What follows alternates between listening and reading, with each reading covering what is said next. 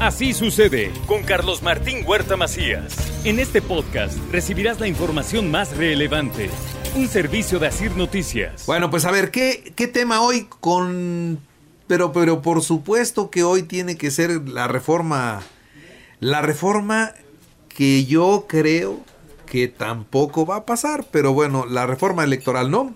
Así es, Carlos. Pues con esta presentación que se hizo ayer eh, por el presidente López Obrador de su reforma electoral, eh, pues creo que hay que hablar de ello, Carlos. Y ahorita yo coincido contigo y ahora te digo por qué creo que hay plan con maña en ese asunto. Pero bueno, pues decir, Horacio Duarte, además rarísimo, ¿no? Horacio Duarte, titular de aduanas, em, Pablo Gómez, que ahora es el titular de la unidad de inteligencia financiera, que sustituyó a, Santiago eh, Castillo y el propio Nieto Castillo. Nieto Castillo y el propio secretario de Gobernación, Adán Augusto López, presentaron junto con el presidente esta reforma electoral. Muy raro, Carlos, porque voy a decir por qué en primero es raro, porque es la primera reforma en muchísimos años. Hemos tenido reformas electorales pues, a lo largo, prácticamente desde 1973 inició el proceso de transición democrática que le llaman los eh, politólogos en el país. Es decir, a través de cambios en la legislación, cómo vas haciendo que un sistema que era profundamente autoritario, en donde había un solo partido eh, que, realmente ganaba, porque había partidos, pero el que ganaba siempre y el que tenía mayoría, etcétera, era el PRI, pues se fue abriendo y fue posibilitando la democracia. Entonces, tenemos un largo proceso de transiciones. Desde entonces, Carlos, han sido la oposición la que ha motivado, presentado, hecho que haya reformas electorales. Y ahora es desde el gobierno, eso es lo primero extraño, ¿no? Hace, no había pasado y, y es lo primero que no me gusta. Eh, que no sea la oposición, que no sean los partidos políticos, sino el gobierno el que presente una reforma político-electoral.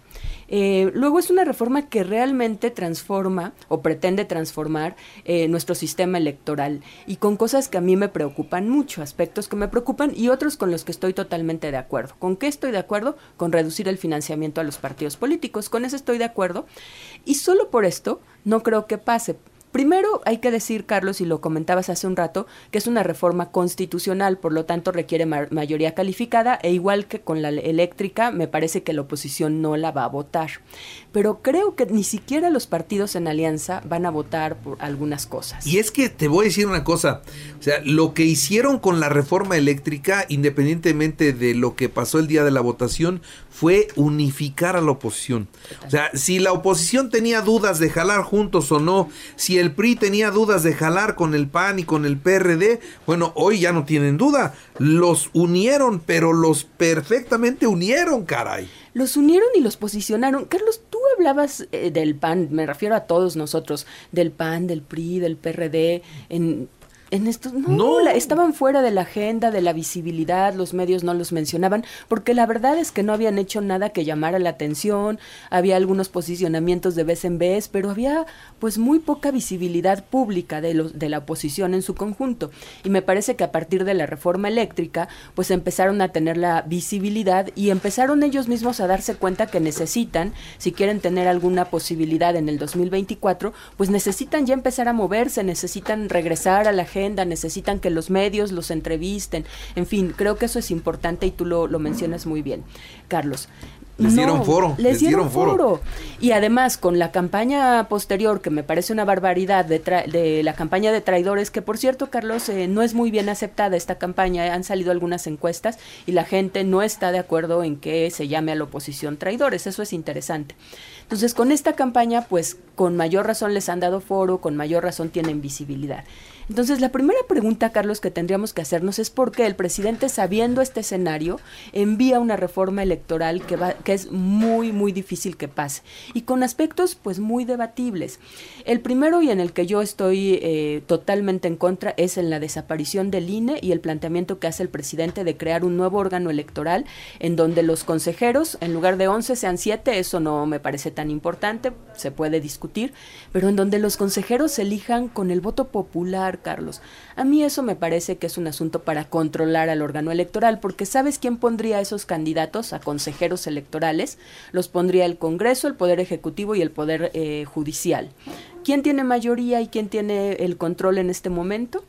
Pues evidentemente el presidente y su partido. Entonces, ¿a quién responderán esos candidatos a consejeros en un hipotético Al presidente y a su partido. Entonces, regresaríamos a esos tiempos que ya algunos olvidaron, pero esperemos que ahora los recordemos, en donde el gobierno controlaba la elección y el gobierno siempre ganaba, o sea, el Bartlett la controló, Bartlett la controló y tiró el sistema. y ahora ahora está en casa. Y seguro está asesorando la reforma, ¿no? No lo sé, pero Claro pero es eso, o sea, lo que hemos construido bien, no lo destruyamos. Y cuando el presidente dice evitar los fraudes, perdón, pero ha habido elecciones en donde han ganado distintos partidos, el PAN, el PRI, el propio Morena, el PRD, Movimiento Ciudadano, en los estados, en la federación.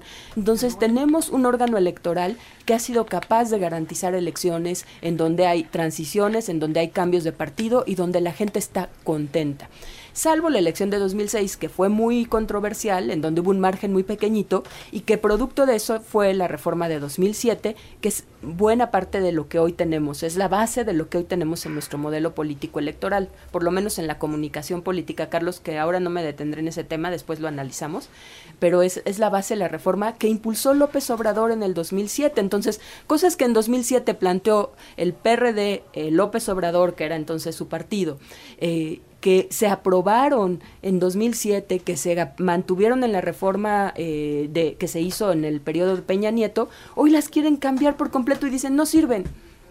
Y sin ellos, ningún ellos las promovieron. E, ese fue un éxito político de ellos en su momento. Y yo preguntaría, ¿no sirven? Pues ya es presidente ya llegó a ser presidente con eso que se propuso y que lo propuso en buena medida él. Entonces ahora no, ahora quiero yo controlar más eh, el órgano electoral y además desaparecer los órganos electorales de los estados y que haya una centralización y que sea la federación la que controle, Carlos.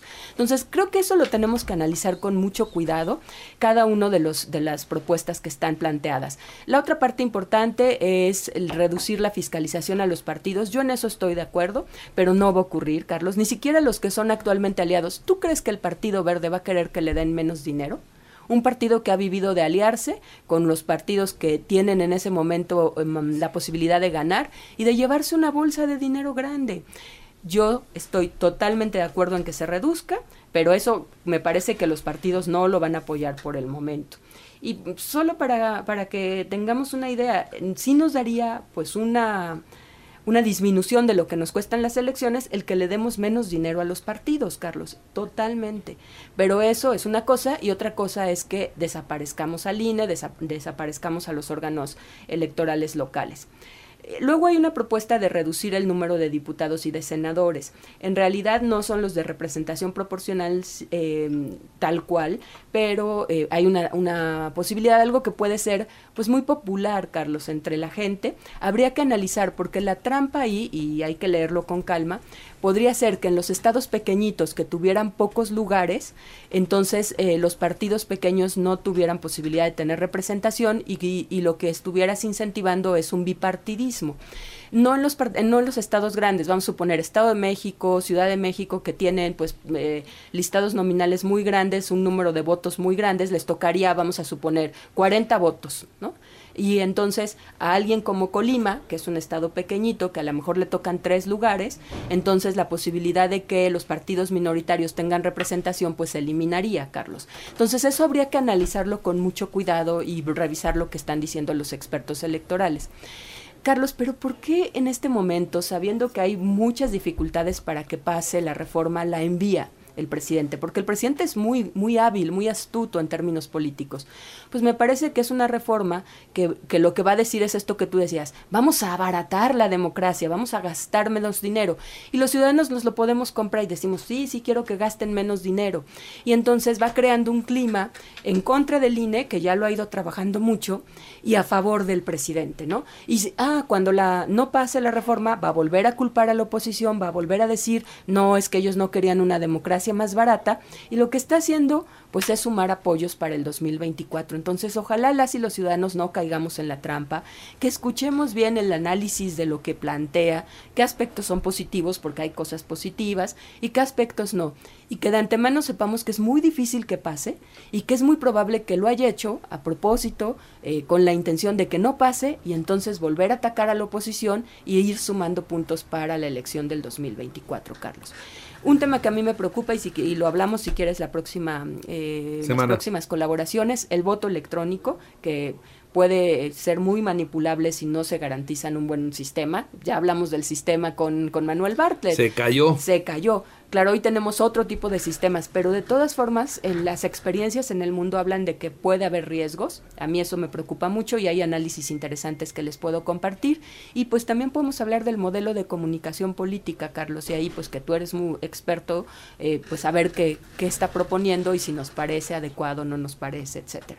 Pero en pocas palabras, Carlos, yo creo que no va a pasar, no hay consensos, no hay capacidad de diálogo, ni la quieren tener y es muy probable que lo que hagan es una campaña para seguir linchando a la oposición y seguir acumulando pues posibilidades de tener apoyo popular en el 2024, Carlos. Pues sí, es una estrategia de partido, es una estrategia del presidente para seguir mandando, para seguir con los suyos, como en su tiempo era el PRI.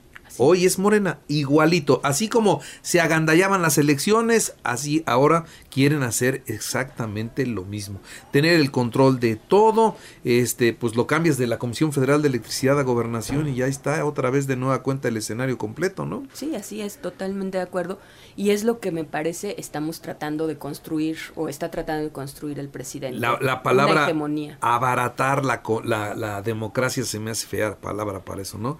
Porque lo barato sale caro y, y, y eso es lo que quieren hacer exactamente, abaratar la democracia. No, no eh, eh, utilizar correctamente el recurso, no, abaratar la democracia. Eso es lo que están haciendo. Totalmente de acuerdo, Carlos. Y hay que ser muy, muy cuidadosos como ciudadanos en los planteamientos que hagan.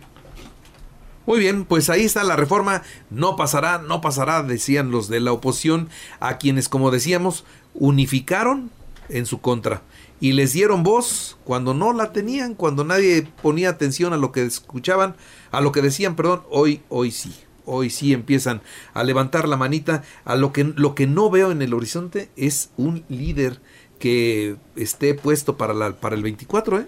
No, en ninguno de los partidos de oposición yo veo una figura que pueda enfrentarse al, a Morena, ¿no? Con todo y que en Morena, pues eh, todavía no hay claridad de quién será y que a mí me parece que Claudia Sheinbaum, la, candidata, la, la precandidata que pues parece la preferida del presidente, eh, no tiene tanta popularidad, no es alguien pues con, con mucha capacidad para llamar a las masas. Pero en la oposición, Carlos, no además la falta de liderazgos es absoluta. Este, me dicen acá, estoy viendo algunos mensajes del auditorio, dice, los plurinominales son gente que no vota el pueblo por ellos, sino que son los partidos que los que lo ponen. Dice, ha habido cosas que, que, persigue la justicia. Bueno, a ver, con los plurinominales, eh, quitar los plurinominales. ¿Para qué son los plurinominales? Para equilibrar las fuerzas políticas. Mire, si ahorita lo que quiere el presidente es quitar los plurinominales y en la reforma es quitarlos, es porque se va a quedar entonces sí con una mayoría calificada en el Congreso, ¿no? Porque lograrían entonces tener esa mayoría que si la hubieran tenido, hubieran pasado la reforma eléctrica y estarían pasando todas las que quisieran ellos, ¿no? Pero gracias a los plurinominales se da un equilibrio de fuerzas y entonces se pueden contener los excesos de poder, los abusos de, de poder.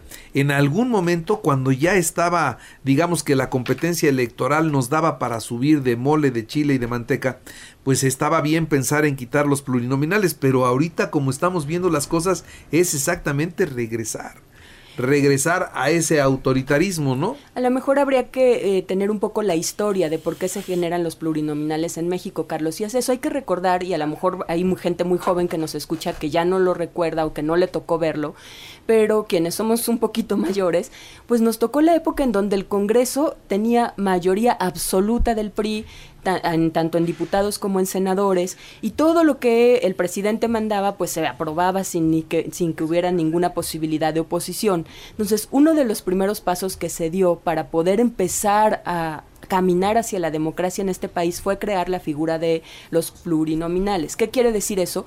Que aun cuando tú no ganaras, porque era muy difícil ganar en esa época, aun cuando tú no ganaras, pudieras tener una representación de las oposiciones o de las minorías, Carlos, y por eso se, se crearon los pluris. Yo eh, creo que debemos analizar bien la propuesta para ver qué es lo que plantea, pero lo que no me gustaría es que regresemos a tiempos en donde eh, hay un partido mayoritario o dos grandes partidos y el resto de los partidos que también representan electores, aunque no tengan el número para ganar, pues se quede sin posibilidad de tener voz pero hay que analizarlo, eso, eso creo que es una cosa que hay que analizar, si nos ayudaría a tener una mejor representación de lo que es un México plural como el que hoy somos, en donde pensamos de manera muy distinta, o si bien vamos a crear un México otra vez de una sola voz o de dos voces, de dos grandes partidos, ¿no? Sí.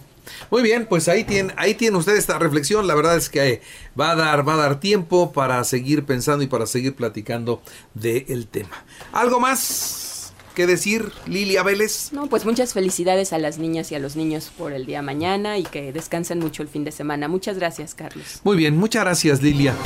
Así sucede con Carlos Martín Huerta Macías. La información más relevante, ahora en podcast. Sigue disfrutando de iHeartRadio.